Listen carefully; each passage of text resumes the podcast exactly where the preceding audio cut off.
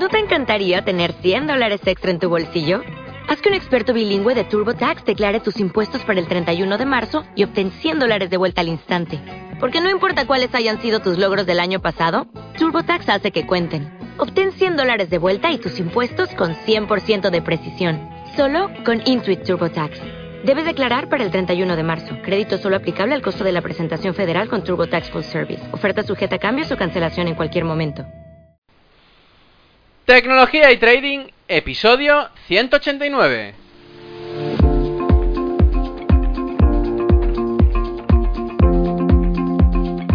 Muy buenos días a todos, bienvenidos un día más a este podcast y canal donde se trata todo lo relacionado con el trading financiero, la informática y por tanto la combinación de los dos, el fintech. Aquí tratamos de técnicas, algoritmia, estrategias, noticias y muchas cosas más. Por eso solo puedo deciros bienvenidos a Tecnología y Trading. Programa 189, en este viernes 10 de enero del 2020. Feliz año nuevo para todos aquellos que escuchen el podcast a principio de año y espero que, bueno, que, hayáis disfrutado de todas las vacaciones, de todas las comidas, cenas, eh, regalos, eh, bueno, todo lo que conlleva el final de año y, bueno, que poder poder aprovechar también para relajaros, descansar, coger pilas y volver al ruedo, que nos espera un gran año, eh, nos espera muchísimas cosas a nivel financiero, eh, ya veremos si finalmente a nivel financiero la, la, famosa o esperada bajada que se espera en los mercados será efectiva ya veremos. Eh, y bueno, creo que empezamos con, con un podcast eh, potente eh, este año, este 2020, y que creo que, que bueno, que esta temporada al menos lo estoy preparando con, con más rigurosidad, con más, más ganas de lo normal, y es porque quiero pues daros y, y producir un, un, buen, un buen espacio para, para que podáis escuchar lo mejor de lo mejor de, en cuanto a inversiones y en cuanto a finanzas, ¿sí?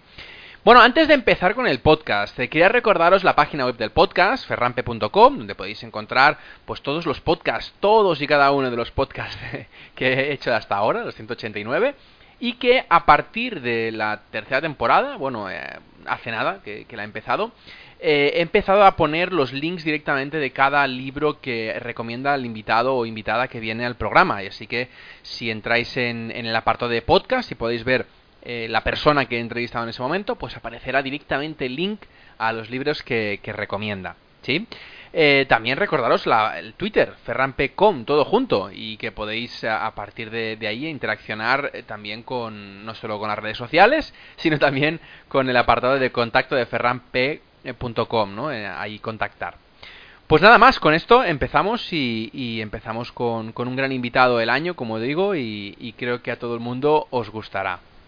Volviendo con el invitado de hoy, ha sido CEO de una de las redes sociales financieras más importantes a nivel español como Uniens. Ha sido y es miembro del Comité de Comunicación de EFPA España y ahora es, desde hace más de tres años, director de contenidos, de comunidad y de comunicación de Finect, una de las páginas de referencia de inversión a nivel hispanohablante. Y es que hoy entrevisto a Vicente Baró. Muy buenos días, Vicente. Muy buenas, ¿qué tal estás?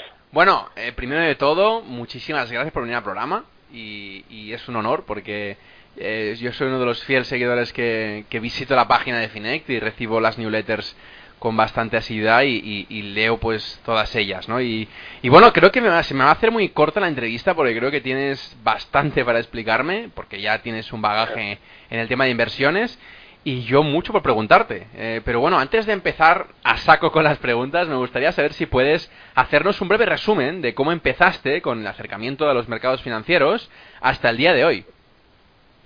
Sí, oye, eh, lo primero que para mí es un placer y, muchas gracias por tenerme eh, en, tu, en tu show. Ah, la verdad es que me encanta siempre participar en cualquier conversación de ámbito financiero eh, por lo tanto, me encanta tener esta conversación también también contigo y con, la, y con la audiencia. O sea, que, fenomenal. Bueno, yo empecé, mira, yo, yo soy periodista, eh, especializado en finanzas. En realidad, yo quería ser periodista deportivo. Eh, un buen día llegué a una redacción y vi que el periodista deportivo lo único que hacía era ir a, chicos de, de 18, 19, 20 años a preguntarle que qué tal habían entrenado, si habían corrido bien, eh, y me di cuenta que eso no era, ¿no? Y, justo eh, en, ese, en, ese, mismo tiempo, en un, en un periódico, de, en este caso de Alicante, yo soy alicantino, eh, vi, me, mandaron a hacer un reportaje de, una de las avenidas principales de Alicante que estaba en obras, ¿no? Y, entonces eh, eh, empecé a hablar con la gente de los comercios y lo que a mí me parecía un coñazo, que era el rollo de la economía y de la empresa y todo esto, vi que había muchas emociones, ¿no? Que las que el tendero, la persona que tenía la tienda, estaba súper apurado porque por culpa de las obras llevaba un tiempo vendiendo menos, había tenido que despedir a una persona, había tenido, tenía un montón de pedidos que no sabía qué hacer con ellos. Entonces, por aquí empecé a interesarme un, poco por el, por el mundo eh, económico y financiero, ¿no? Y, fui orientando poco a poco a mi carrera. Yo estudié en la Universidad de Navarra, al llegar ese verano de, las, eh, de, aquellas prácticas, me fui, me busqué un, curso de especialización en periodismo financiero y empecé a relacionarme con, la inversión y las finanzas. Estamos hablando de, de finales de los 90, ¿vale? Yo llego al diario Expansión en verano de 2000 en plena burbuja.com. Eh, es un momento en el que, fíjate, nosotros, los que llegábamos de, becarios en aquel momento al diario Expansión, los que éramos de último año nos dijeron, vosotros todos a la web, que os vais a quedar todos, ¿no? porque era el, punto tal de la, de la tecnología y, eran los, momentos álgidos. Y bien, viví aquello, la verdad es que eh, a partir de ahí empecé a tener un, a empezar a relacionarme un poco con lo que es la web y la información financiera online, eh, también con las comunidades, ahí es donde Expansión tenía unos foros, eh, es la primera vez donde empecé a entrar en contacto con este mundo de la conversación en torno a inversiones, eh, me gustó mucho, me especialicé un poco más en, la parte de inversión a largo plazo, de fondos, siempre me lo he pasado muy bien, escribiendo, participando en cualquier tema. ¿no? Un buen día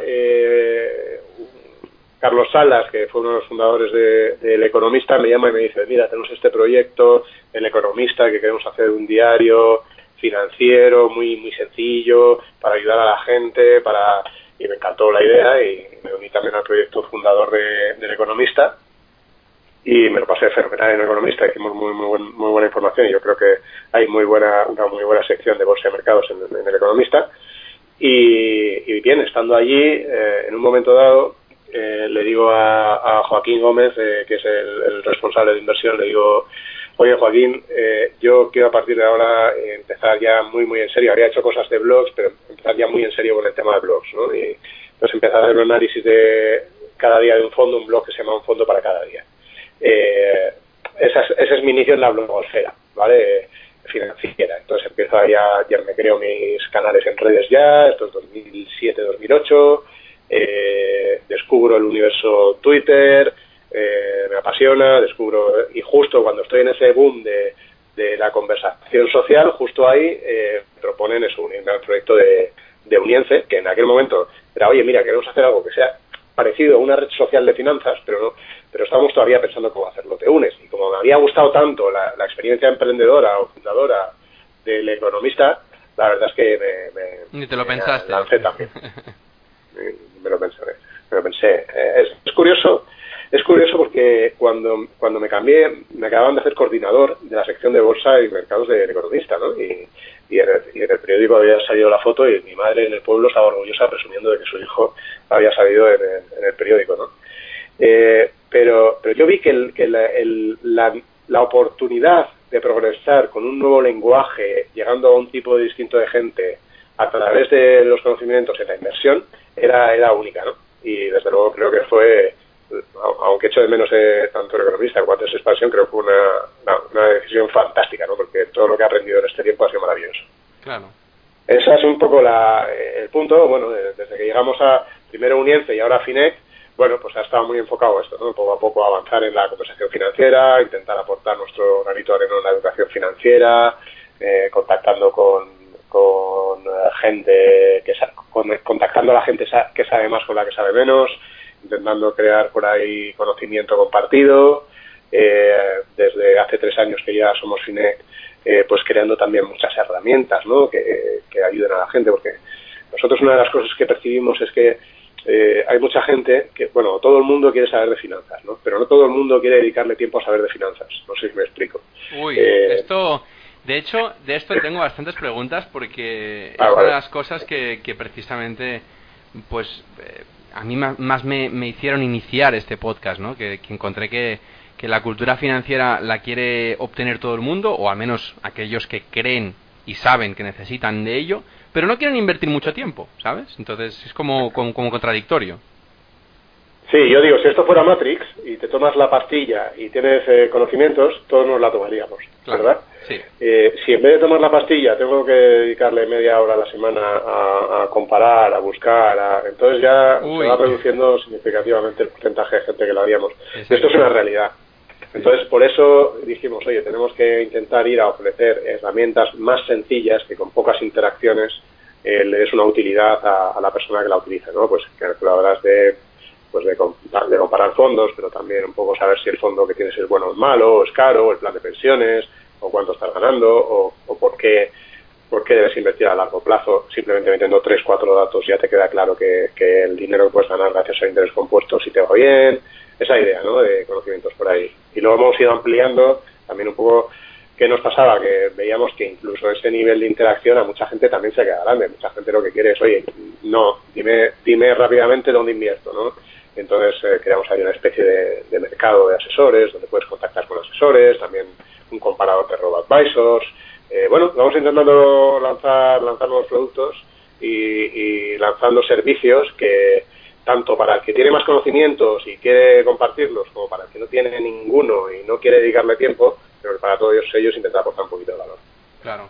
Bueno, eh, pues ya que me has explicado esto, el primero de todo te tengo que agradecer que, hayas empezado o al menos seguido con la estela de, aportar tu granito de arena a la educación financiera hispanohablante, porque gracias a eso muchos podemos aprender y, y nos queda mucho por aprender y es por eso que, bueno, si nos podemos retroalimentar unos de otros, yo creo que es, la mejor manera.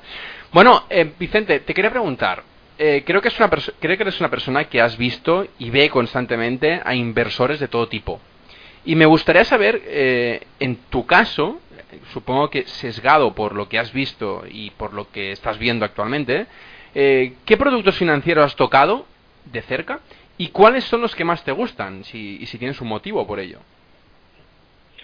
Sí, bueno, eh, efectivamente siempre he tenido, no sé si es el sesgo o es la relación que he tenido con, la, con el mundo de los, de los fondos, ¿no?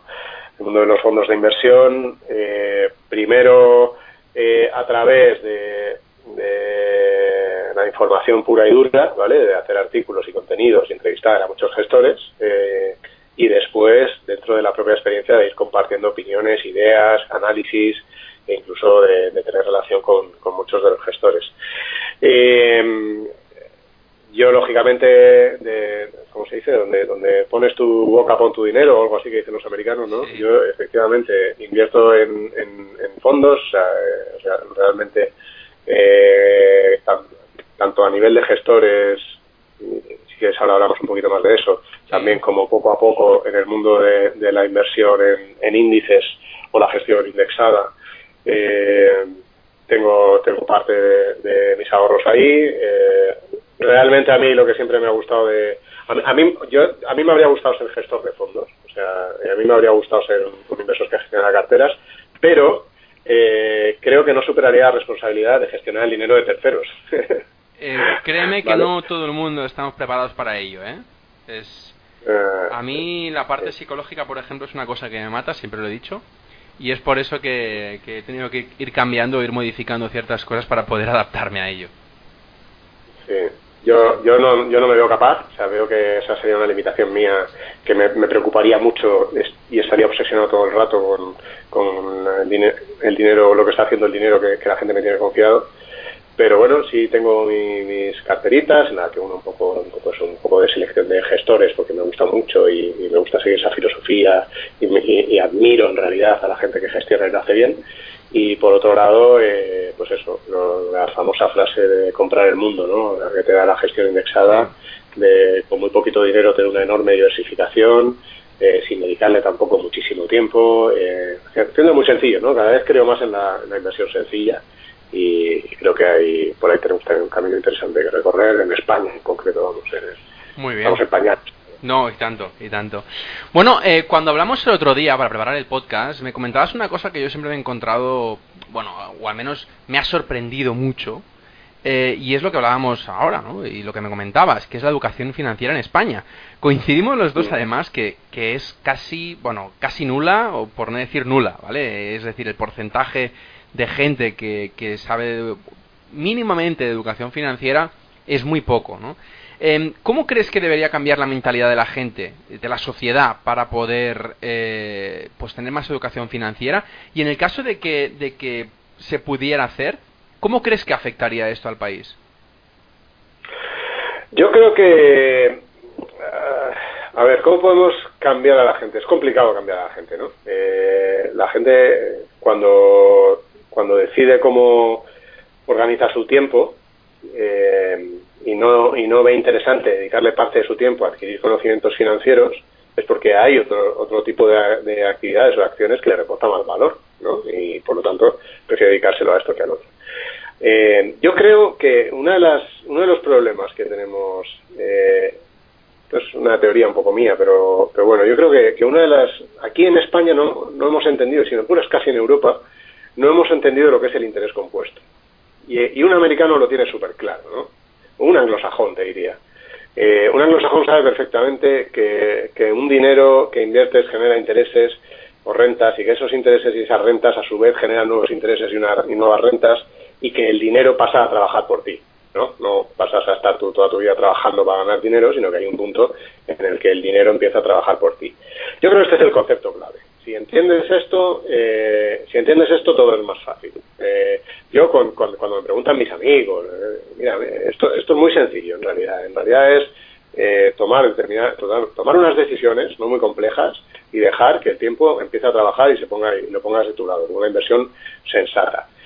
Eh, ¿qué, encuentro yo? Que esa falta de conocimiento, de interés compuesto por un lado, de, esa, la visión que se tiene del mercado bursátil como especulación, que, que ha alejado a mucha gente, eh, pues son fuerzas en contra. Si, esto ya a la gente le suena complicado y rollo, pues con estas fuerzas en contra todavía más.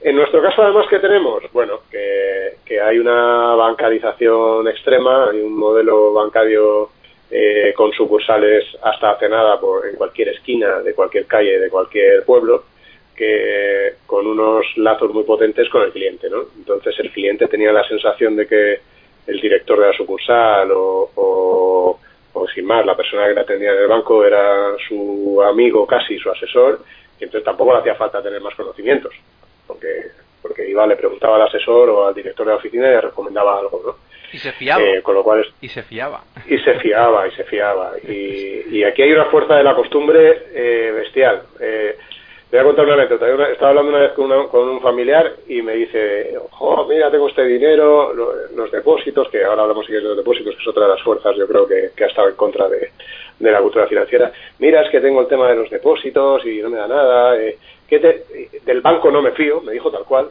del banco donde tengo el dinero no me fío, ¿qué tendría que hacer? Bueno, yo le hablo de distintas opciones, dice que no quiere ni dedicarle tiempo, que tal, eh, mira, pues mira, para ti lo mejor probablemente sería una cartera, un robo advisor, ¿no? por ejemplo, no quieres dedicarle tiempo, quieres gastarte poco dinero, pues mira.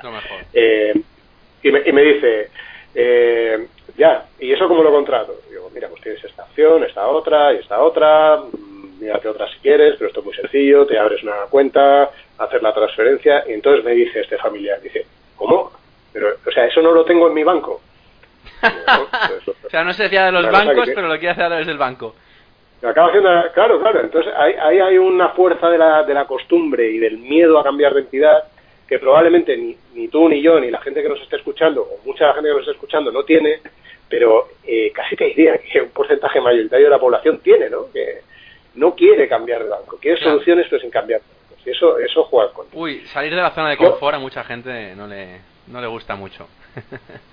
Sí, sí. Y luego, francamente, también creo el tema de, la rentabilidad fácil que nos daban los depósitos y las cuentas hasta hace nada, ¿no? Bueno, hasta hace nada ya, ¿no? hasta hace seis o siete años.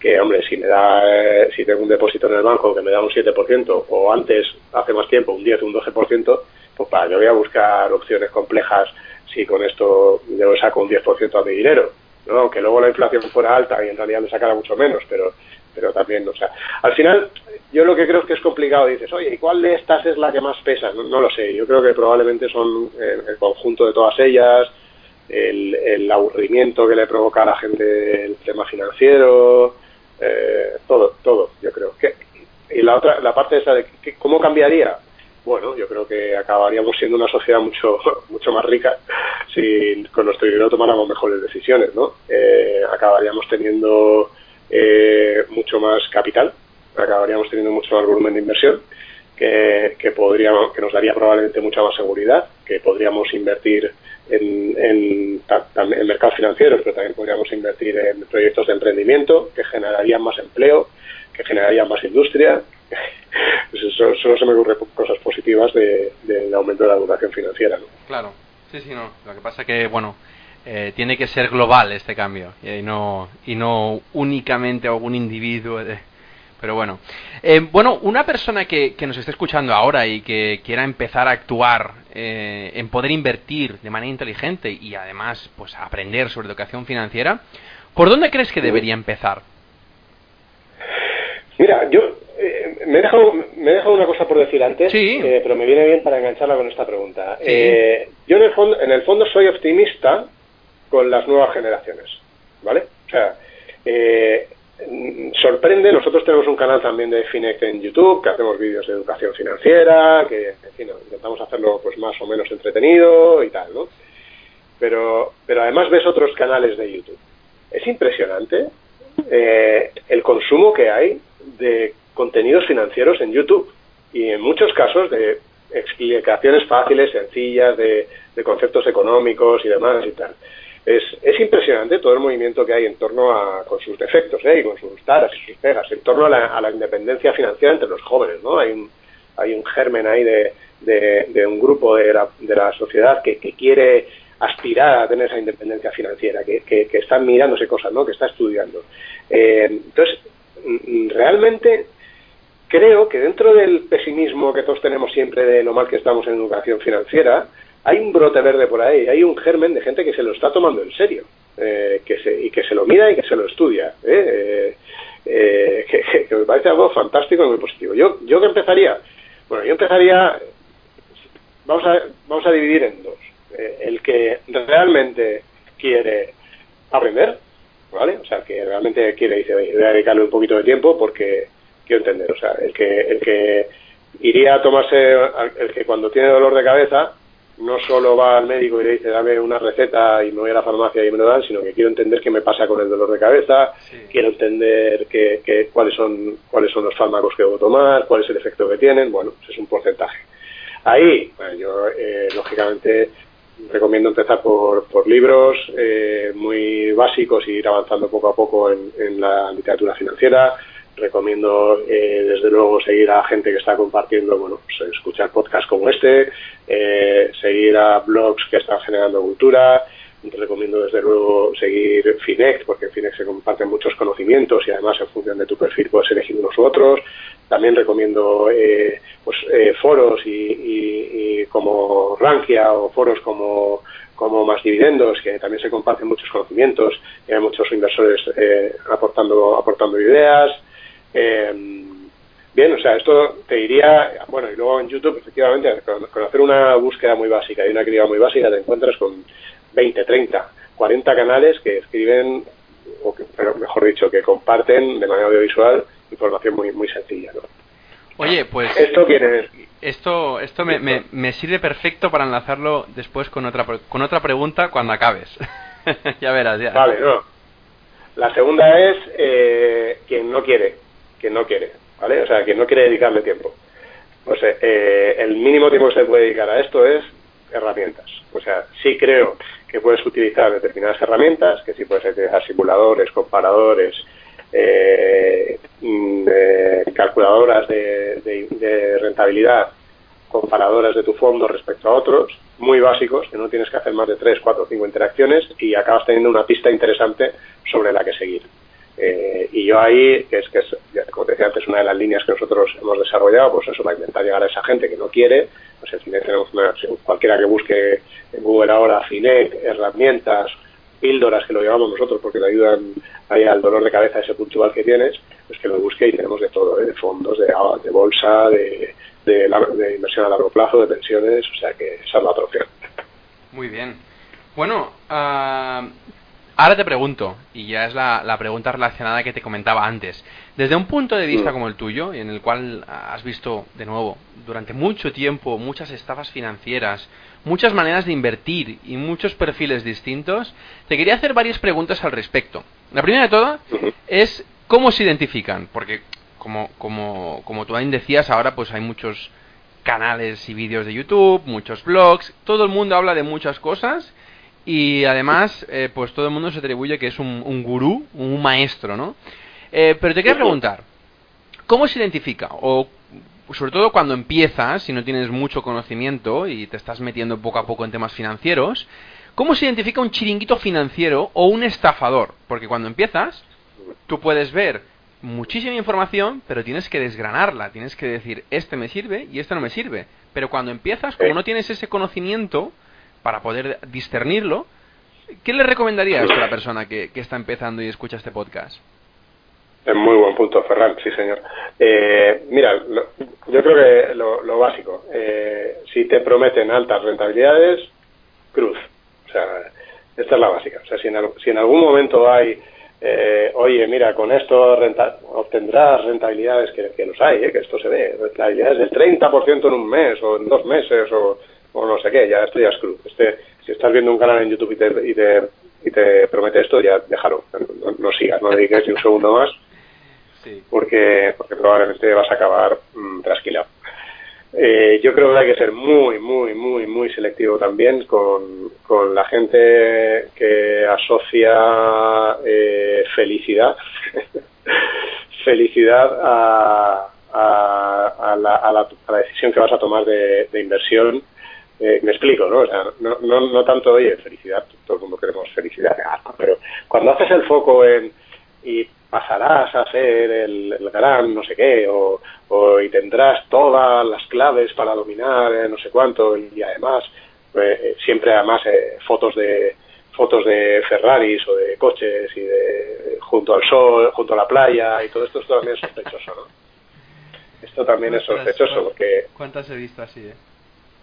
Eh, sí, sí, sí. Cuando, cuando roza, cuando roza la autoayuda, el mensaje, mm, también, eh, no, aquí es, aquí ya puede haber alguna duda más, ¿no? Porque tú puedes hacer un, tú puedes hacer un tipo de, de compartir un, un tipo de conocimientos intentando animar a la gente a que, oye, a que se conozcan mejor, entiendan mejor sus metas y demás, y, y eso está fenomenal y creo que es hiper necesario. Me refiero más a cuando ya va al mensaje súper fácil e intentando eh, ir ahí al, sentimiento, al sensacionalismo financiero, ¿no? Ir a, esa parte ahí de las sensaciones para, motivarte.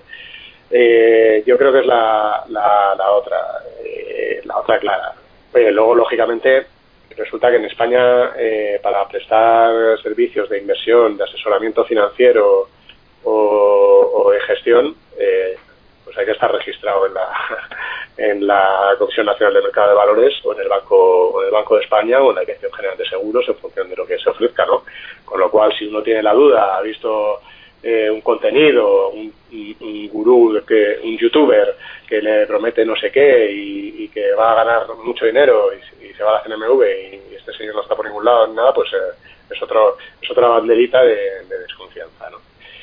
¿Y qué más? ¿Qué más? Eh, bueno, yo, yo, yo creo que son estas las claves, ¿no? Yo creo que eh, desde luego hay, hay, hay cositas. Yo eh, en un momento dado se me acercaba muchas veces gente que, que nos decía que tenía productos maravillosos de, de Forex en este caso y, que querían anunciarlos. Eh, y veíamos, nos mirábamos un poquito y la sociedad estaba, la, la sede estaba en Panamá. Pues chico, eh, ya son cosas que, oye, a alguien que se te acerca con una oferta financiera un poco extraña, prometiendo una alta rentabilidad, que además tiene la sede en Panamá, pues yo creo que es evidente que hay que huele, Claro, claro. Pues son este tipo de, pistas, ¿no? Yo creo que por lo general eh, lo que tenemos que buscar es intentarnos más a, al vídeo que, que, vaya a la utilidad, que veas que efectivamente te quiere explicar un concepto, te quiere explicar una forma de tomar decisiones financieras y no tanto eh, y no tanto eh, ofrecerte o venderte un producto financiero concreto, además si es con promesas de rentabilidad a cualquier plazo ya ya eh, no tiene no tiene ninguna buena pinta, vamos. Sería poco menos súper. Muy bien. al revés, ¿eh? yo creo que al revés, yo creo que yo creo que eh, buscas eh, buscas eh, algunos que algunos de estos youtubers que de los youtubers vamos a decir bueno si es que eso, existe que, que sí comparten conocimiento y sí comparten tal y te miras un poco opiniones y te miras información sobre él no hay ostentación eh, tiene una trayectoria hoy ha estado compartiendo un montón de conocimiento pues eh, yo creo que ahí puedes tener cierta tranquilidad. Bueno perfecto.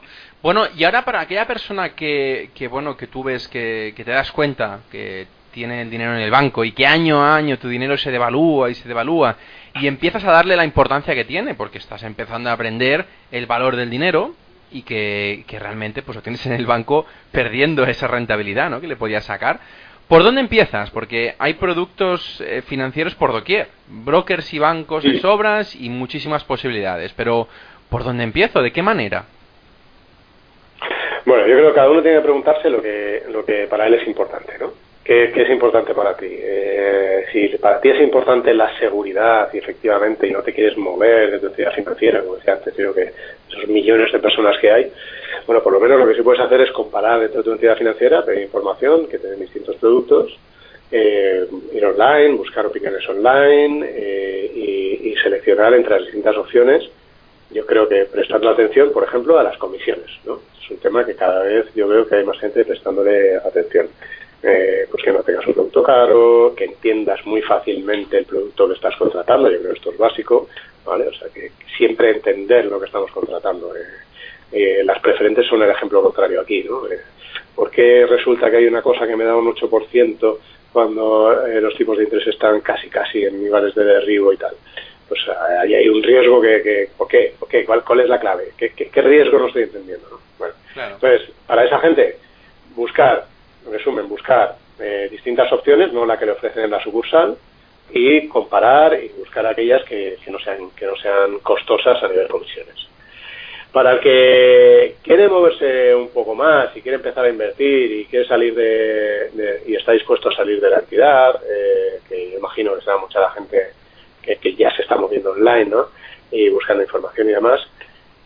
Mm, bueno, te voy a decir lo que yo le digo a la gente que me, que me llega ahora, a los conocidos, porque, porque tú sabes que a ti te pasará también que quienes escribimos o compartimos conocimientos financieros, llegan las cenas de Navidad y demás y, y dime dónde y dime dónde pongo el dinero, ¿no? Sí, sí, sí, sí, sí, sí, sí, sí, tengo, tengo un tío tengo un tío que siempre me dice, me pregunta y luego me acaba diciendo, yo es que lo tengo en los bancos, que los bancos, eh, como son grandes, nunca van a caer. Digo, llevan 16 años perdiendo dinero, pero bueno. Eh, vale, yo, yo aquí a quien me dice, oye, ayer, ayer me llegó un amigo y tal, ¿qué hago con este dinero? Que he visto un vídeo tuyo que explicas esto de la, del interés compuesto en YouTube, no sé qué y tal. Y yo a este amigo le dije que se buscara que se buscara un robo-advisor. Un robo-advisor, el nombre es horroroso, ¿no? Porque en, sí, no, ayuda mucho a, venderlo bien. No, nombre es horroroso. Y, y yo estoy ahí en una cruzada a ver cómo consigo ponerle un nombre mejor, ¿no? Pero al final lo que te dan es, en base a tu perfil de riesgo, te hacen una serie de preguntas, y en base a tu perfil de riesgo te recomiendan contratar una cartera mm, de fondos de gestión pasiva, con lo cual muy baratos, eh, diversificada y desde muy poco dinero. Entonces, bueno, pues te puede ser un principio, ¿no? Eh, empiezas a relacionarte, eh, sacas un poquito de dinero de tu banco y ves que no pasa nada malo y que, y que, y que, en fin se invierte, vas viendo, oye, si cae, pues empiezas a experimentar un poco lo que es eh, el mercado y las, las emociones, si suben, pues fenomenal, estás contento y vas invirtiendo más y demás. Eh, yo, esta sería, ¿qué, qué, dinero es el que, el que tendrías que meter ahí? Bueno, primero tienes que tener tu colchón financiero, el que sea, eh, cada uno tiene que calcular, hay gente que dice seis meses, hay gente nueve meses, hay doce meses, eso, tener, tener tu dinero por si pierdes tu trabajo o por si tienes un problema familiar o yo qué sé, o cualquier reparación gordísima o se te rompe el coche, tener ese colchón. Y, entonces, y lo que yo haría, y lo que yo recomiendo, de hecho, lo que yo hago, es, a partir de tener ese colchón, transferencias periódicas al servicio de inversión que tenga contratado, ¿vale? Es decir, eh, del, vamos a advisors pues, de los que hay, pues eh, a Index, a Finanbest, Popcoin, hay algunos que son de bancos, otros que no. Pues todos los meses o cada trimestre, pues un 10% de tu sueldo si puedes, un 5% o un 15%, lo que puedas, el día 5 de mes, transferencia automática a, esta, a este servicio de inversión. Eh, con lo cual, te olvidas de tener que analizar si este es un buen momento para invertir, si no es un momento de invertir, te vas comprando periódicamente, vas comprando todos los meses, generas un hábito de ahorro.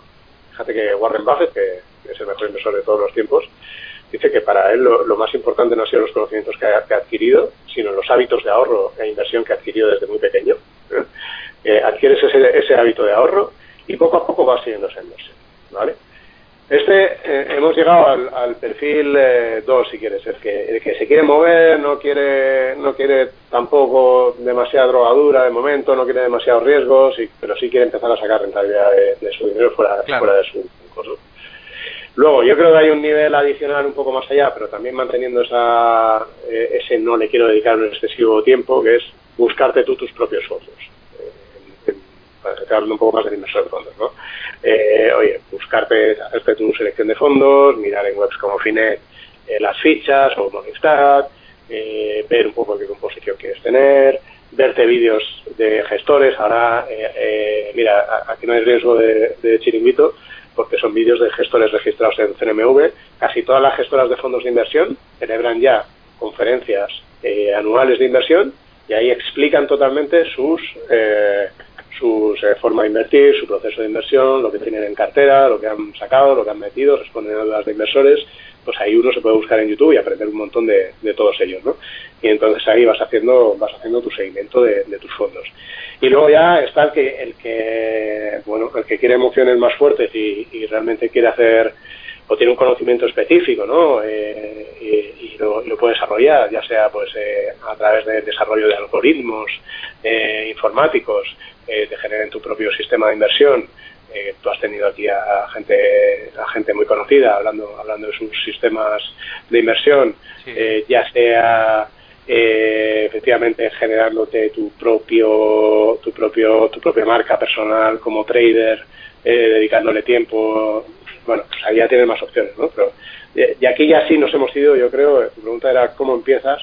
Esto yo creo que es el o debería ser el final, ¿no? El que, el que ya conoce un poco los riesgos, ya ha probado los riesgos, ha probado invertir, porque es que si no, me da la sensación de que la adrenalina rápida del trading eh, es peligrosa, ¿vale? O lo veo yo así, ¿eh? que estaré súper equivocado. Pero me da la sensación de que esta adrenalina que genera, ahora compra y vende, a mucha gente le ciega y le distrae lo que debería ser su relación con el dinero, que es construir una posición que le permita estar tranquilo, tener unos buenos niveles de consumo, y hacer las cosas que le gusten eh, tanto ahora como en el futuro. Claro.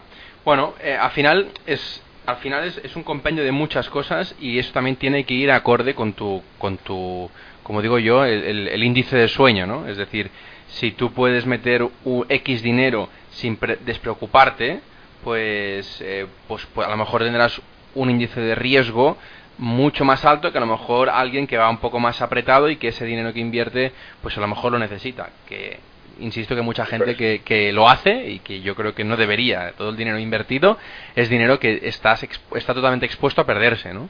Pero bueno, el hecho es que eh, te voy a preguntar ahora sobre una pregunta que, que de hecho me, me, me, ayudará a entrar en el último bloque de preguntas que te tengo preparado.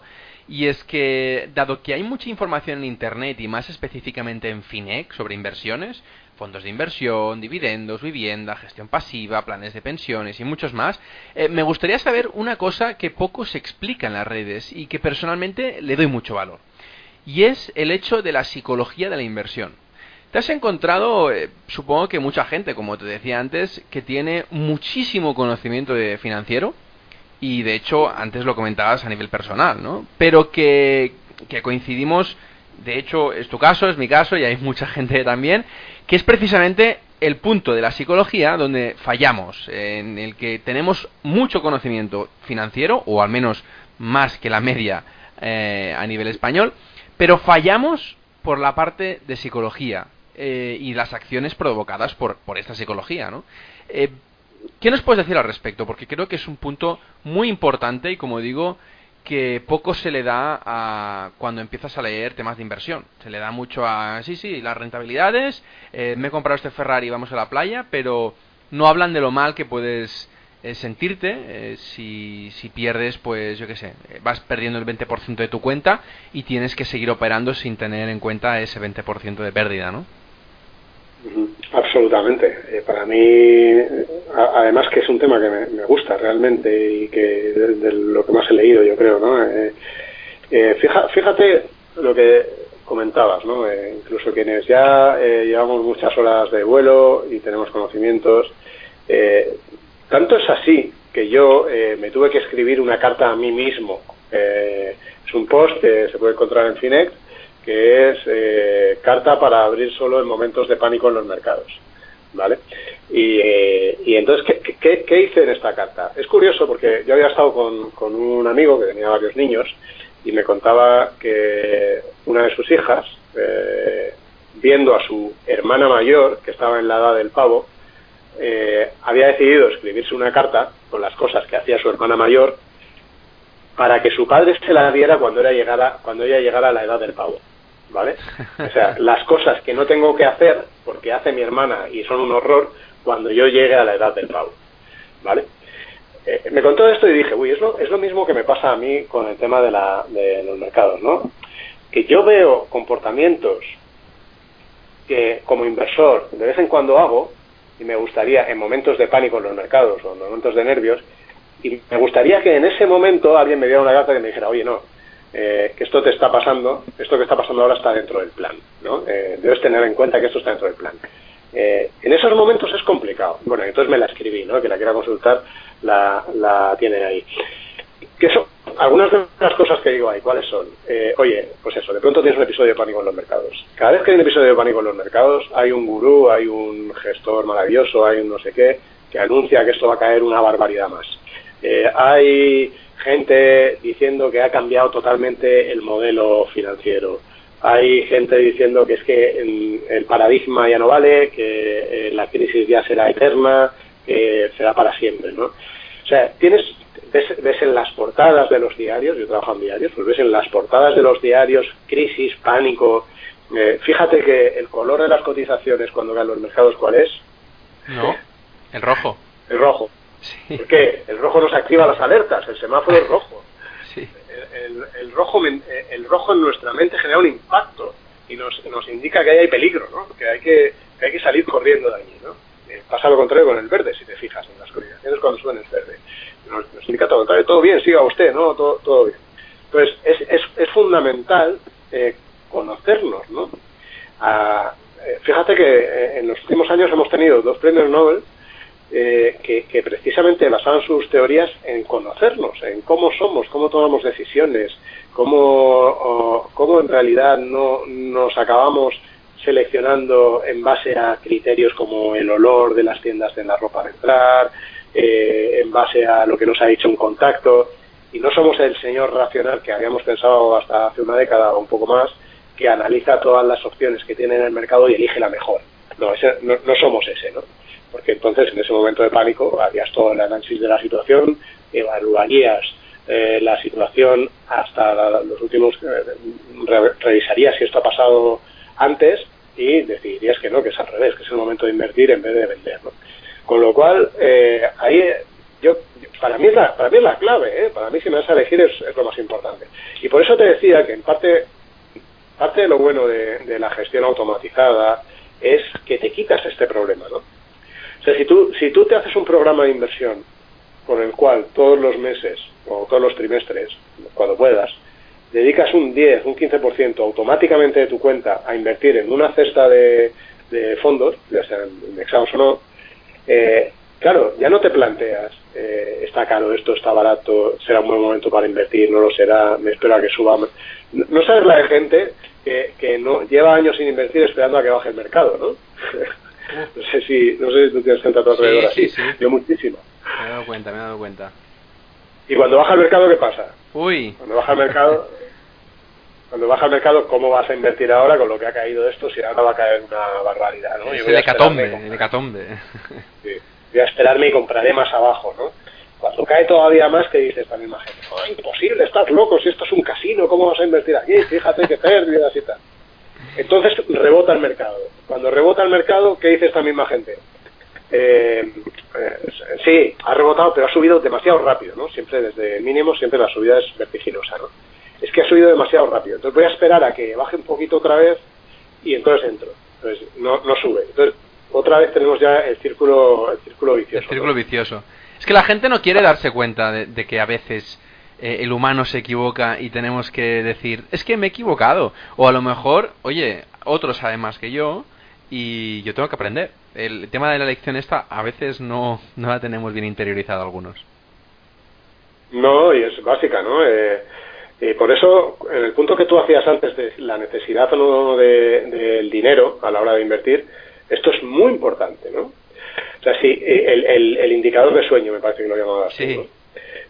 Claro, o sea, tú, toda inversión tiene riesgo, toda. Ahora, antes, antes había una opción que no, ahora ya no hay, no hay rentabilidad sin riesgo, hay riesgo sin rentabilidad, pero rentabilidad sin riesgo no hay, ¿no?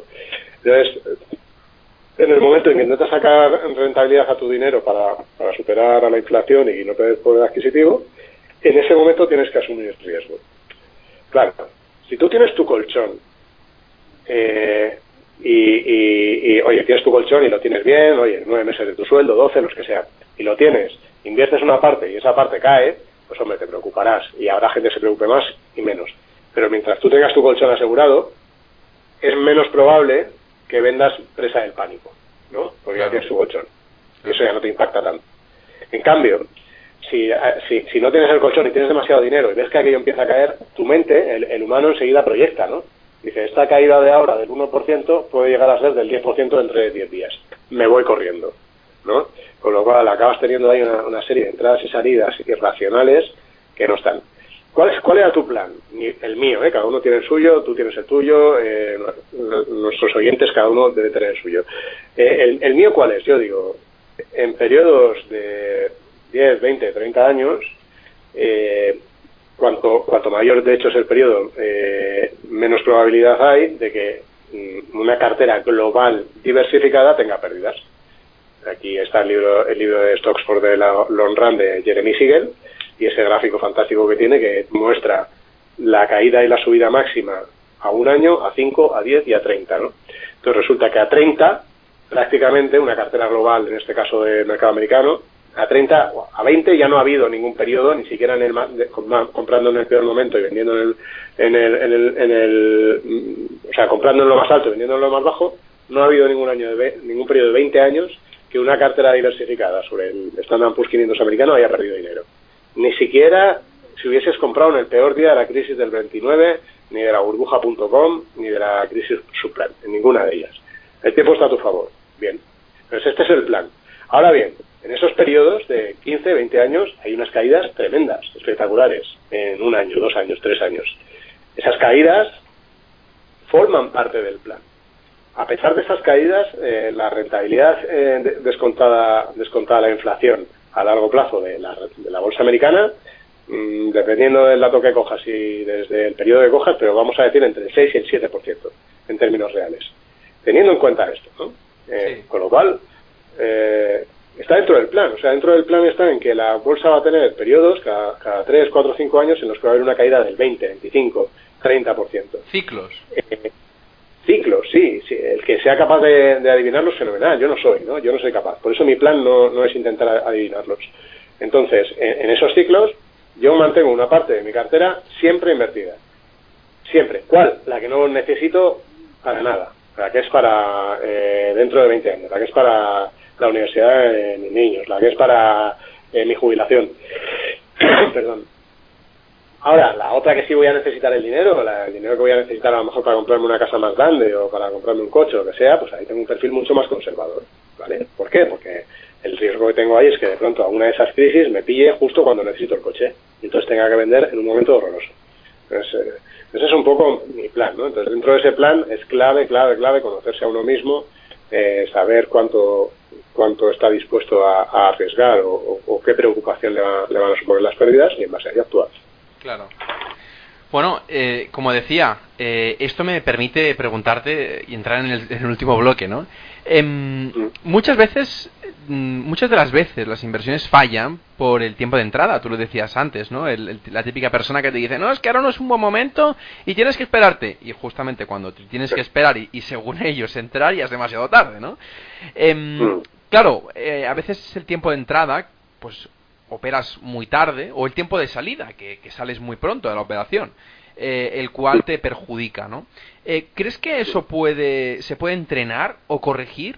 Y en el caso de que ese tipo de, afectación dentro de tu operativa pues venga de la psicología y se pueda llegar a corregir, ¿de qué manera crees que se podría llegar a hacer?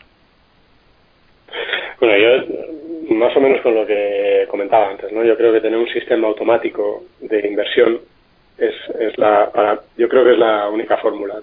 Después de haber probado distintas cosas, para mí es la única fórmula. Claro, pero si, eh, tú eres eh, un programador, eh, lo puedes hacer, pero la persona que no sepa programar, ¿qué recomiendas? ¿Que se lo encargue a otro o que realmente utilice, como decías antes, herramientas de terceros que se encarguen de hacer eso? Bueno, yo creo que yo creo que casi todas fíjate, casi todas las entidades financieras acaban teniendo una solución. Bueno, me voy a la solución más básica del mundo, ¿vale? Elige, eh, elige, hombre, si tú quieres hacer, vamos a distinguir, por un lado, tú quieres hacerte tu modelo de trading y tal, y no sé qué, bueno, pues ahí ya lo que te dice tu modelo y tus conocimientos y como lo quieras hacer.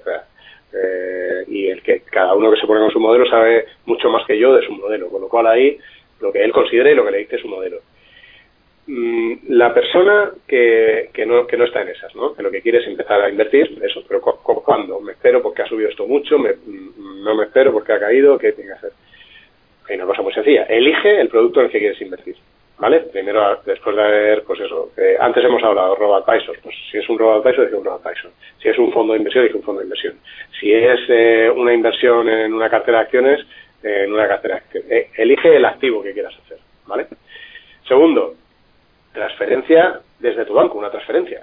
Eh, si lo haces con un robo ya más, más fácil no puede ser, porque le dices a tu banco que el día 5 de cada mes le haga una transferencia a este número de cuenta, que es la cuenta que tienes tú en el RoboAdvisor, y el RoboAdvisor, cuando llega ese dinero, te lo invierte.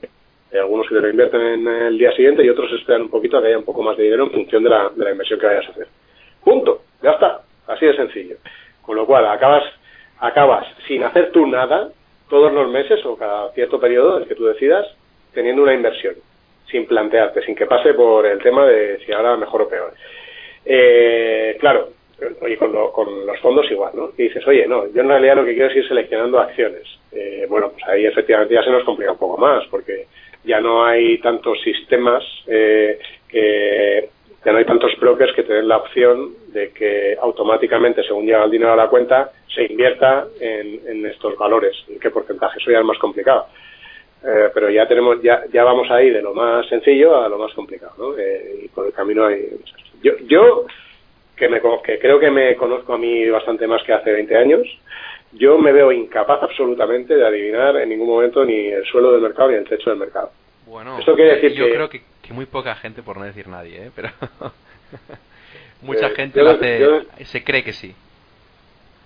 Yo desde luego no, ¿no? Eh, ahora, que eso, eso es distinto, mira, eh, este punto es, bueno, yo no sé, eh, yo no sé qué, qué, va a hacer el mercado en los próximos meses, está claro. Eh, ahora bien, yo imagínate que pienso que hay un dinero que voy a necesitar dentro de tres años para dar la entrada de un piso, ¿vale? Eh, y oye, veo el mercado, veo que efectivamente es un mercado que ha subido mucho, veo que, joder, porque me veo los periódicos, veo que la economía está en un momento de ciclo maduro, veo que, oye, si ya te miras un poquito más, que las valoraciones pues son más o menos exigentes y, oye, pues yo creo que ahí no es que digas, oye, me voy a salir porque voy a anticipar que el mercado va a empezar a caer. No, me voy a anticipar porque no tengo comodidad ahora con el mercado, porque si desde estos niveles hay, hay más probabilidades de caída que hace un año, porque, porque el ciclo está más maduro, por lo que quieras, eh, es un dinero que voy a necesitar dentro de poco. Con lo cual yo prefiero pasarme a liquidez. Yo, esto por ejemplo, eh, yo en esta parte, yo mi cartera la, tengo dividida como por, por, periodos temporales, ¿no? O sea, por el, que, el dinero que puedo necesitar entre 2, 3, 5 años. El dinero que no voy a necesitar entre 5 y 10 años y el que no voy a necesitar a partir de 10. yo este dinero de, medio plazo, ¿vale? Este dinero de medio plazo, eh, yo me fui a liquidez eh, en mayo de 2018. Eh, ¿Por qué? Pues porque no, no, me da comodidad este mercado en los niveles en los que está y demás y tal. Me, me, da la sensación de que tiene un riesgo de caída mayor que el, que el que tenía pues un tiempo atrás, donde tenía una mayor exposición. ¿Quiero decir con eso que voy a acertar y que, y que el mercado va a empezar a caer? No, pero para mí, yo paso a dormir más cómodo por las noches con ese dinero que voy a necesitar entre 3 y 5 años. A lo mejor el mercado sigue subiendo, pero para ese dinero mío, para esa parte, no. Ahora, la parte de largo plazo ni la toco, porque esa es la que está dentro del plan que todo esto pase. Eh, no sé si me explica algo esto, ¿no? Sí, sí, sí. sí. Pero al final es eh, viviendo. Y esa parte de largo plazo, pues es la que yo eh, ni la miro, ¿eh? O sea, yo el día 5 de cada mes, una transferencia, en este caso en esta parte de la cartera a, una cartera indexada. Eh, ahí va, no, ni me entero, me entero que va subiendo, voy viendo el, resumen mensual y voy viendo cómo va viendo, si va subiendo ahora, ¿no? Pero no tomo ninguna decisión de, de, mercado, vamos, quiero decir. Claro. Bueno, eh, creo que es un buen método y, y bueno, yo de hecho eh, te digo también, Vicente, que que de hecho por eso empecé a, desarrollar mis propios sistemas algorítmicos y porque vi que mi deficiencia más, más, más importante era el tema de la psicología y es por eso que, le doy mucha importancia, ¿no? Y que no todo el mundo creo que puede dormir a gusto sabiendo que tiene en bolsa o, en diferentes activos financieros un dinero que pues que es importante para, para esta persona, ¿no? Y es por eso que bueno que yo a lo mejor sí que voy sesgado por el hecho de que sí que sé programar, pero hay mucha gente que me viene y me dice, no, es que no sé programar, ¿cómo lo puedo hacer? ¿no? Y, como bien decías, hay herramientas en todos los, en todos los brokers y, bancos que, que, hay actualmente que te permiten hacer todo tipo de productos financieros. O sea que, que sí, sí. Incluso para esta parte inicial de, de ahorro e inversión, ayer vi en, eh, pasando por, por, la, paseando por la calle en una sucursal de un banco que te permitía la app activar determinadas reglas eh, pues eh, si, eh, si el dinero está por encima de la media de los últimos no sé cuántos meses, eh, transferencia a un fondo de inversión. Si, o sea, si la liquidez, perdón, el dinero en cuenta corriente está por encima de, de, tal, transferencia automática a fondo de inversión. Si me paso de este nivel de gasto, ahorro, no sé qué, tenemos un montón. Que decir que, que dentro de cinco años la tecnología no sea en absoluto un problema para, para automatizar todas tus decisiones. Claro, Claro, es que yo creo que será bastante, eh, bastante común. De hecho, eh, una de las cosas que comentabas al principio de todo el podcast, comentabas que la que y si me permites un pequeño paréntesis antes de la última pregunta que ya hemos llegado, em, me parece muy interesante este este tema eh, y, enlazando con el principio de, la entrevista, ¿no? Que comentabas que ahora la gente, pues los millennials o dile la generación, creo que le llaman ahora Z, eh, es la gente que, que, pues sí que está empezando a interesarse de nuevo a, finanzas personales ¿no? y, a tema de, independencia financiera. Me he encontrado mucha gente que no era aficionada para nada a temas de acciones ni a temas de fondos de inversión, pero sí a criptodivisas. No sé si te has encontrado con este con este esta tendencia de que hay mucha gente que ahora pues eh, le gusta de repente las criptodivisas y, no quiero ir a, hablar de nada más que no sean las criptodivisas. Tú que estás rodeado de gente, no sé si te has encontrado que mucha gente eh, empieza por aquí y a partir de ahí empieza a descubrir un mundo nuevo para él o para ella y, que es, las, es la educación financiera en general. Eh, te diré que mucha más gente hace dos años, creo, ¿no? Cuando, sí, sí, sí. cuando Bitcoin estuvo a punto de tocar o llegó a tocar el 20.000, ahí había muchísima gente. Ahora no, no, lo veo tanto, eh, no, lo percibo tanto. Ese, ese, interés supino que sí que se dio en aquel momento, yo creo que aquí ha habido un acrisolado y que realmente eh, ha vuelto un poco a la gente que, que, que se lo mira más o que si, si sigue tema criptos eh, pero ya, ya no veo tanto gente de la calle, ¿no? Yo creo que gente de la calle, el impacto aquel de gente de la calle, me refiero, cuando digo gente de la calle, digo de la que estamos hablando ahora, esta generación, ¿no? Eh, eh, o sea, el informático aquí de la oficina, nuestra, hace un año y medio me hablaba todo el rato de bitcoins y de no sé qué y ya no me habla, ¿no? Entonces ahora se fija más en otro tipo de cosas o le llaman más la atención otro tipo de cosas. Claro.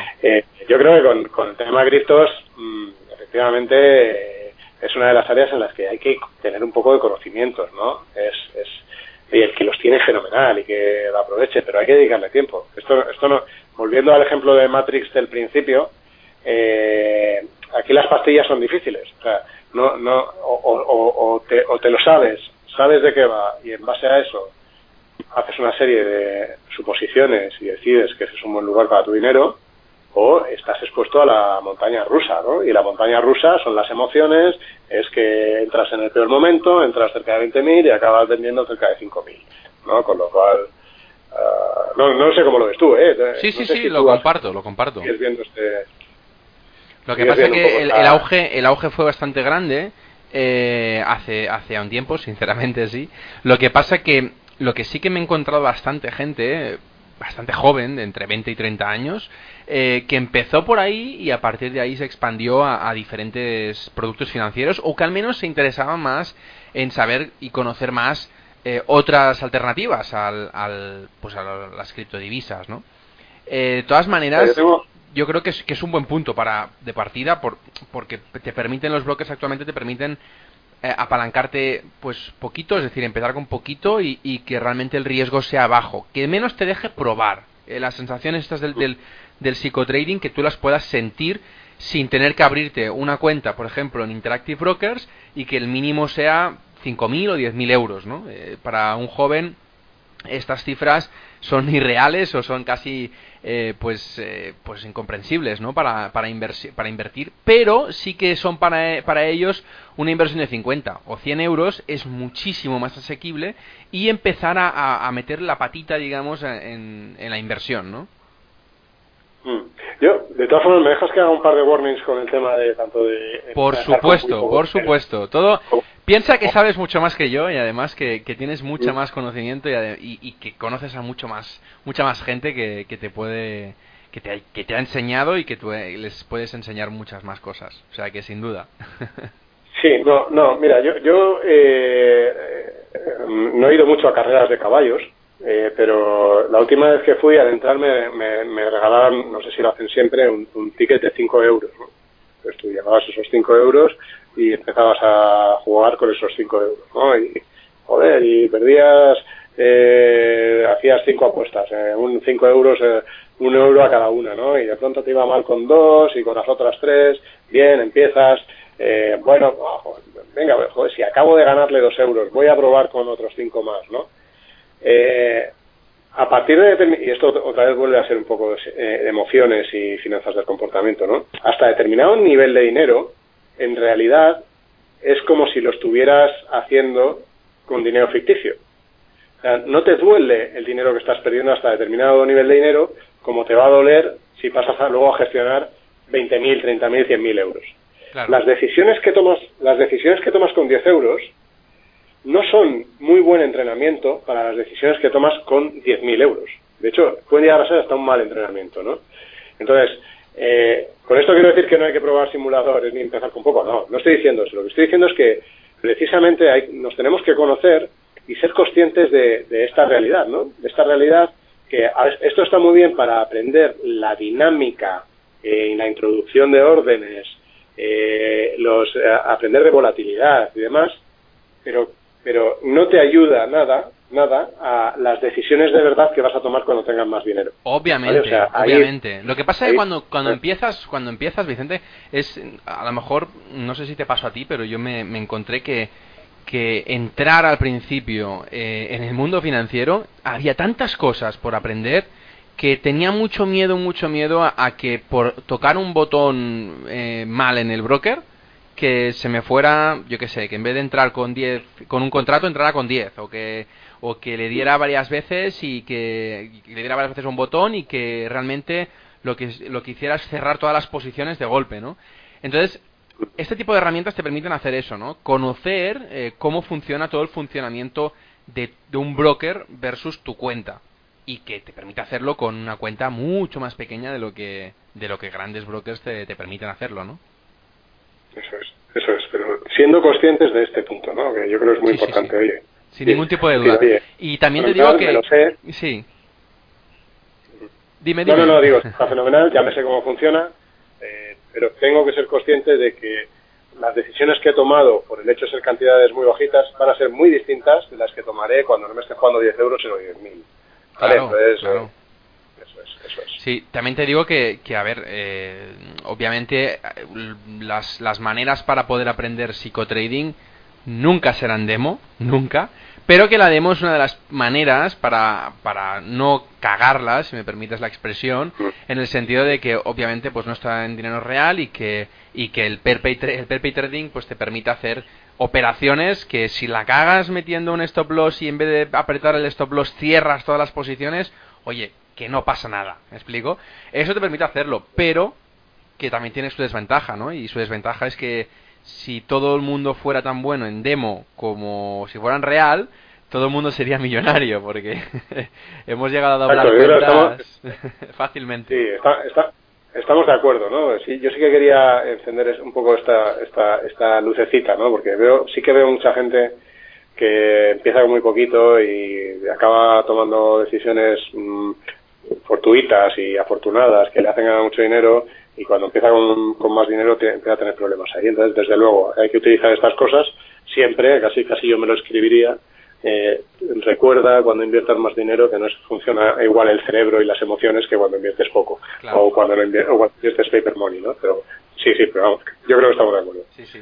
Bueno, ah, la última pregunta, Vicente. eh, y la última pregunta que siempre hago en este podcast es sobre libros. Eh, se la copié a un amigo eh, que, que aprecio mucho y, y desde entonces la, la sigo haciendo. Y es que, bueno, eh, para aquellos que no sepan, y, y también te invito a ti, Vicente, que puedas entrar en la página web. Hay una parte que se llama libros, barra libros, eh, ferrampe.com barra libros, y allí pues todos los entrevistados que pasan por el podcast pues me van recomendando libros y yo los voy añadiendo directamente a esta librería y, y a pues la gente así que quiera entrar y quiera ver pues los libros que han podido recomendar todas estas personas que han pasado por el podcast y además yo he añadido alguno que otro pues lo pueden hacer. Entonces me gustaría saber si puedes añadir eh, a esta lista algunos libros que, que te hayan interesado, impactado o que creas que puedan ayudar a mejorar esta cultura financiera que, como decíamos antes, falta eh, a nivel a nivel español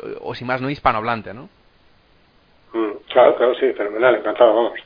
Eh, mira, eh, vamos a empezar, para, para ser coherentes con la importancia que le damos a las emociones eh, y, a la, y a la irracionalidad a la hora de tomar decisiones, con eh, dos libros eh, del terreno de la psicología, del, del conocimiento del sistema de toma de decisiones. Eh, el primero es más largo y tienes que leértelo, se lee muy bien, muy fácil y muy, muy ameno, pero es más largo. Y el segundo yo lo veo como, como una versión light y de bolsillo del, primero y también muy divertido. ¿no? El primero se llama Pensar rápido, pensar despacio, es de Daniel Kahneman, eh, premio Nobel. Eh, es una maravilla. Eh, explica cómo eh, ahí tenemos un, un sistema en el cerebro que funciona de una manera casi automática y demás, y hay otro que funciona de manera eh, reflexiva. Y como muchas, ese automático que tenemos, que en realidad eh, lo que quiere es generar eficiencia, porque si no, para cada decisión estaríamos tres años, muchas veces acaba generando eh, problemas hasta que lo corrige el sistema 2, ¿no? Pero el sistema 2 tiene que aprender que, que el sistema 1 la, ha cagado y, y puede ser que la haya cagado ya demasiadas veces antes de que aprenda. Maravilloso. Eh, este está en castellano y en inglés. Está rápido, pensar despacio. Eh, el, el que digo que es como una versión light, divertida, o sea, al final lo que quiero decir es que toca los mismos temas y, y de- de- desde un ámbito muy ameno. Eh, en, en inglés es predict- Predictably Irrational, eh, que, es- que se tradujo, en mi opinión, muy mal al castellano, con Las trampas del deseo. Las trampas del deseo de Daniel Ariely, Dan Ariely. Eh, Ariely es, es un profesor universitario súper divertido, también se le puede seguir en su blog y demás. Eh, tiene, tiene vídeos en YouTube eh, también que, muy recomendables. Eh, él cuenta en la introducción de este libro, de hecho, que empezó a pensar en todo esto cuando eh, tuvo, tuvo un problema y tuvo quemaduras eh, graves y serias en, en el cuerpo. Y entonces dice que, que, la, que la enfermera, cuando se acercaba a cambiarle las vendas, la enfermera le, se las quitaba de tirón, ¿no? O sea, la enfermera le quitaba la venda de tirón y entonces, claro, él sufría mucho, le dolía mucho porque le arrancaba una parte de la, de la piel quemada, ¿no? Y entonces él le dijo a la enfermera, ¿por qué me haces esto? Y la enfermera le decía, hombre, porque así sufres menos porque lo hago más rápido, ¿no? Y él decía, en realidad lo estás, lo estás haciendo más rápido porque, porque para que yo sufra menos o para que tú sufras menos, ¿no? Porque a ti te ocasiona sufrimiento. Y, y entonces, en base, en base, entonces dice que empezó a hacer una encuesta a todos los enfermos, a todos los enfermos en situación parecida, a todas las enfermeras, que efectivamente se dio cuenta de que las enfermeras tomaban la decisión de tirar rápido, en realidad por el sufrimiento que les provocaba a ellas ver el dolor en, en, el, en el paciente, ¿no? Para cortarlo. Eh, y a raíz de ahí, fíjate, esta anécdota tan chula, este caso tan chulo, empezó a investigar cómo funciona eso, la toma de decisiones y por qué las tomamos de una, de una manera determinada, aunque no sea la, la más racional. ¿no? Eh, eso es un poco.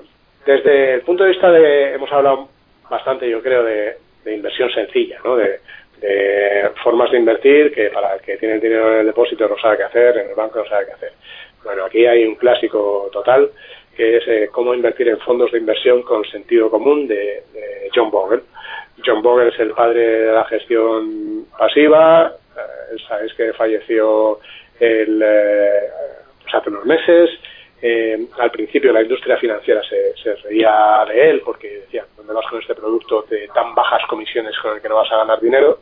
Pues eh, y ahora la gestora, y ahora la gestora que sí, la gestora que él fundó, que es Vanguard, pues eh, rivaliza con BlackRock por ser la, la mayor del mundo, ¿no? Eh, con algo tan sencillo como tener fondos que siguen índices con la menor comisión posible. Ya está. ¿vale? Entonces ahí él explica un poco estas dinámicas que le llevaron un poco a, apostar por este tipo de inversión. Eh, y luego, para quien tenga un poquito más, de, quiera mirarse un poco más temas de inversión a largo plazo, eh, pues Stocks for the, Long, Run de Jeremy Siegel, que explica pues, lo que he dicho antes, ¿no? por qué a largo plazo la, inversión en bolsa ha sido la más, la más rentable. Y luego, al que le guste la historieta, novelilla financiera, yo efectivamente he visitado tu, tu página de, libros y tienes alguno de los clásicos, ¿no? A raíz de la crisis de los últimos años. Yo voy a recomendar otro de otra crisis, que es, eh, se llama When Genius Failed, cuando los genios se equivocaron, eh, de Lovenstein. Es, una, es un relato delicioso, delicioso, de eh, los momentos en los que cayó eh, Long Term Capital Management, que es un, es un fondo, es un hedge fund, en el que trabajaban algunos de los varios premios Nobel, de hecho, a finales de la década de, los 90, ¿no? Y habían desarrollado un sistema eh, con ayuda de matemáticos y, e informáticos, habían desarrollado un sistema aparentemente imbatible, eh, que, que tuvo un problema con las correlaciones, se fueron todas las correlaciones a uno en un momento de crisis y el fondo cayó. ¿no? Entonces, todo el relato de cómo se produce eso, de cómo eh, la Reserva Federal intenta organizar el rescate, cómo eh, Warren, Warren Buffett eh, se ofrece como, como comprador, eh, pero eh, de las entidades afectadas, pero hace la oferta y se va de crucero con, con Bill Gates por Alaska para que sea o lo tomas o lo dejas. Las amenazas veladas y no veladas que se hacen entre los distintos bancos de inversión, que curiosamente acaban teniendo eh, segunda parte en la crisis financiera. En fin, a mí este me, es de los que más he disfrutado leyendo. Genius Fail, de, de los, mucho, mucho, mucho. Me encantó, la verdad. Yo creo que yo creo que con estos con estos libros eh, tienes eh, la parte un poco de emociones, la parte de, oye, inversión a largo plazo y de una manera sencilla, y, y luego al que le guste la novelilla financiera de la historieta, pues también es opción. Oye, y me sorprende que no me hayas dicho el tuyo. Eh, ¿Cómo funcionan realmente ah. los mercados financieros? Sí, sí, sí, la verdad que... ¿Qué explicas en ese libro? Mío, el mío no, no, compara en absoluto con todos estos. Bueno, este es un libro, eh, en, el, en, este momento de falta de credibilidad en los mercados que propició la crisis, eh, pues eh, es curiosa la, la, anécdota, porque, porque de pronto recibí en la mensajería interna en, en Finex, recibí un mensaje de una persona que me decía, oye, te sigo, veo cómo explicas las cosas, y creo que sería necesario que hicieses un libro explicando en realidad cómo funciona esto de los mercados para cualquiera, ¿no? que alguien se lo pueda coger sin ningún conocimiento y entienda todo este rollo de, de los bancos centrales, de los depósitos, de qué tipo de, de por qué las agencias de rating, de la deuda, de los bonos, de cómo funciona todo esto, ¿no? Y, y entonces empezamos a hablar y esta persona tenía una amiga en una editorial y entonces se lo contó y la persona de la editorial eh, me propuso escribir este libro y bueno, eh, ahí está, es un libro eh, que yo creo que aunque está, aunque tiene cierta relación y explica un poco a raíz de en el inicio del libro de la crisis que hemos vivido para poner en contexto la utilidad de los mercados, pero yo creo que envejece bastante bien, vamos, yo creo que eh, en términos generales las cosas que intento explicar todavía son todavía son muy vigentes para entender un poco lo que es la esencia. Eh, en, yo, en librerías ya no está, pero en, en, Amazon y en Kindle sí se puede encontrar. Es para qué sirven realmente los mercados financieros de Editorial 2. Muy bien. Eh, bueno, eh, Vicente, muchísimas gracias. Me ha, encantado hablar contigo. La verdad es que, que se ha hecho muy ameno, eh, sin, sin tomarlo ni quererlo casi casi una hora y cuarto hablando, o sea que, que bueno, eh, te agradezco muchísimo que, que hayas podido venir, eh, espero que te hayas pasado también como yo y que hayamos, bueno, pues yo al menos he, he disfrutado bastante hablando con una persona que, que comparte conmigo bastantes cosas y, y nada, espero que, que te lo hayas pasado bien. No, yo me lo he pasado fenomenal. No, no sé si entro en el en el top 3 de señores con más rollo de todos los que has entrevistado. No, hombre, no, no, no, si no, no te hubiera traído, créeme. Bueno, escucha Vicente, eh, para aquellas personas que quieran contactar contigo a preguntarte alguna cosa o, o alguna cosa sobre tu libro, aunque sea, um, ¿cómo pueden hacerlo? ¿Cómo preferirías hacerlo? Vale, eh, mira, eh, Finet es lo más sencillo, ¿vale? En Finet estoy por todas partes, o sea, uno va a finet.com y busca mi nombre y aparezco. Uh, Twitter, eh, Vicente Baró, eh, LinkedIn igual, eh, Vicente Baró, nosotros en realidad contactamos por, por LinkedIn y, y, ya ves que bien.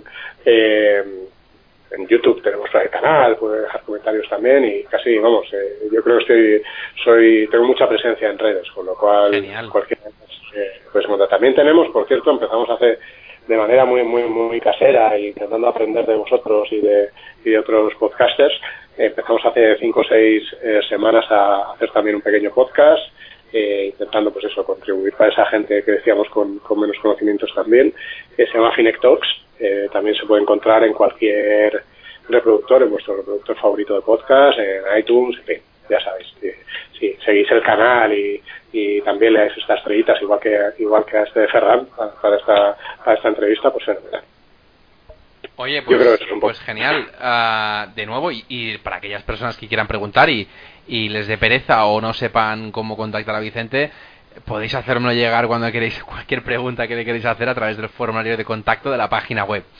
Bueno, Vicente, de nuevo, muchísimas gracias. Y me despido ya. Ha sido un placer. ha sido un auténtico placer. Muchas gracias a, ti, muchas gracias también a toda tu audiencia. Uh, espero que, también os haya gustado interesante, como digo, que, le deis muchas valoraciones a, a, y muchas estrellitas a, este podcast, eh, que, que se lo ocurra. Exacto. Bueno, y antes de, de, despedirme, como siempre os pido a todos los que me escucháis, suscribiros al canal de Evox y iTunes y aparte, darme un me gusta o cinco estrellas para hacerme un poco más feliz. Muchas gracias a todos y hasta dentro de dos semanas.